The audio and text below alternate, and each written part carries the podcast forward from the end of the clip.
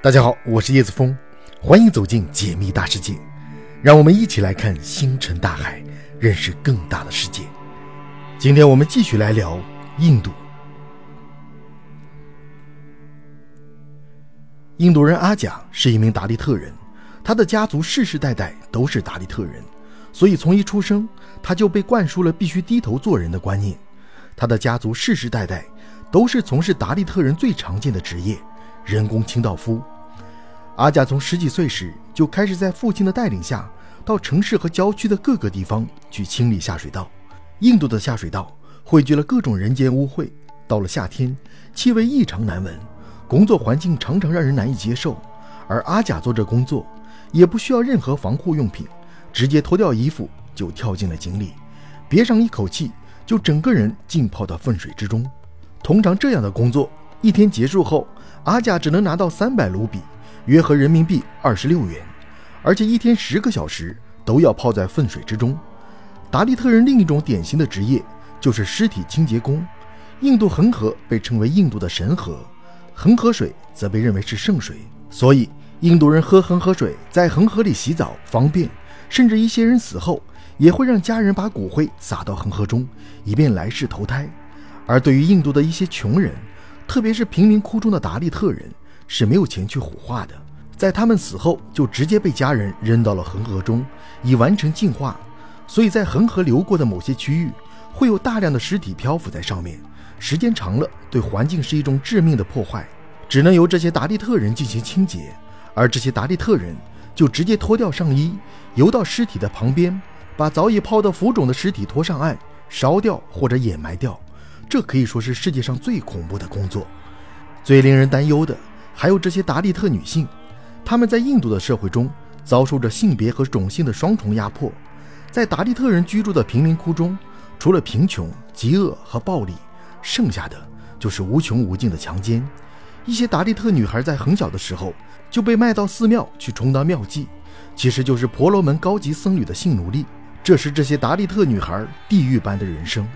那么，一定有人好奇，为什么这些达利特人世世代代都能忍受这种不人道的对待，从来也不反抗呢？首先，由于千年来根深蒂固的观念，达利特人被视为污浊之气，处处被人歧视，根本没有办法接触到社会的核心阶层，也就没有任何的话语权。统治阶级中也没有任何人帮他们发声，他们也无法接受到教育。很多人出生以后就没有上过学。从来没有见过真正的生活是什么样子，所以这让他们没有任何想要反抗的想法。然后就是达利特人只占印度总人口的百分之十六，本来就是弱势群体。如果他们要反抗，那么剩下的种姓族群为了自身的利益一定会打压他们。达利特人也试图反抗过，但都是徒劳无功，因为没有受过良好的教育，他们无法团结起来，有时候连饭都吃不饱，很多人被活活饿死。哪还有力气去反抗？他们更多的是自己内部互相斗争。在很长一段时间里，达利特人不能经商，不能接受教育，会被驱赶到城市的边缘地带。很多人从出生到死都没有去过城市，哪怕是低种姓的首陀罗，都羞于和达利特为伍。他们只能在最贫瘠的土地上、最肮脏的角落里、最荒凉的地带中艰难地活着。在现在的印度，其实已经有很多人。认识到种姓制度的危害和同情这些达利特人的遭遇，社会也在慢慢接待他们。现在的达利特人已经可以接受教育了，甚至很多人还上了大学，也有人进入了宝莱坞，成为著名的影星；也有人经商，成为了知名的商业大亨；还有人进入了政府机构，这在以前是不可想象的。但是，毕竟这些人在整个达利特群体中只占有非常小的比例，几乎可以忽略不计。很多达利特人在上了大学之后，除非必要，他们一般不会透露自己的身份，因为他们担心会遭到歧视，甚至是人身危险。而绝大多数达利特人仍然在城市的边缘苦苦挣扎，做着日复一日、千篇一律、永无天日的工作。达利特人的境遇也不是短时间内可以改变的。虽然人人生来平等，但是很多人在出生的那一刻就决定了他的命运。种姓制度的最大特征在于职业世袭和内部通婚，这明显不符合时代进步的要求。从人口数量上来看，婆罗门约占百分之五，刹帝利约占百分之四，吠舍约占百分之二，而首陀罗占比最高，达百分之四十五，贱民约占百分之十八。前三个种姓长期垄断国家政权。十九世纪，英国出于殖民统治的需要，采取削减婆罗门特权、推行文化考试以及禁止种姓干涉婚姻等措施，对种姓制度进行分化瓦解。可是，这些措施无法动摇印度乡村以种姓为基础的种姓会议。它由本种姓的年长者组成，具有处理本种姓集团内部民事和刑事案件的权利，并有权对各种犯罪作出裁决。高种姓会议不仅有权处理本种姓集团内部的相关案件，还可以插手低于本种姓的其他种姓集团内部的案件。一八五八年，英国维多利亚女王公开承认尊重印度种姓制度的习惯。宣告殖民政治改革向种姓制度的屈服。二十世纪三十年代，圣雄甘地提倡提高贱民地位，发动哈利珍运动。他坚持认为，应该把贱民改名为哈利珍，意思是上帝所爱的人。一九四七年，印度独立后，颁布废除种姓制度的法律。电影第十五条说的就是印度宪法的第十五条，它规定禁止宗教、种族、种姓、性别、出生地的歧视。所有公民不因其种姓而在进入和使用商店、餐馆和公共水井等方面受到限制。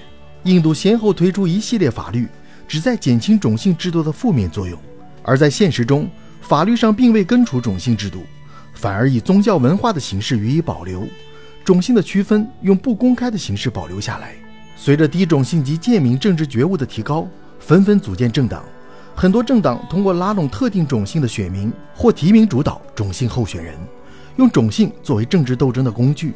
带有种姓的政治无疑加深了印度政坛的裂痕，阻碍了国家的民主进程。在第十五条中，高种姓的阿扬警官接受过高等教育，而印度社会中百分之九十的贱民是文盲。在印度人口中，百分之八十二信奉印度教，其教育规定婆罗门是知识的垄断者，低种姓。没有平等求知的权利。英国统治时期，大力兴办西式教育，用来打破婆罗门的统治地位。印度独立后，提倡全民教育，反对婆罗门对知识的垄断。尽管如此，教育始终笼罩在种姓制度的阴影之下。在大学里，低种姓的学生仍占少数。不同的种姓有不同的大学，如婆罗门大学、林格亚特大学等等。这些大学只收本种姓的子女上学，而且同一所大学里。不同的种姓把持着不同的系，种姓制度对传统职业的要求扼杀了学生的聪明才智，不利于印度教育的发展。二零一九年，印度的文盲率高达百分之二十六，成年人文盲多达二点八七亿，是全世界文盲最多的国家。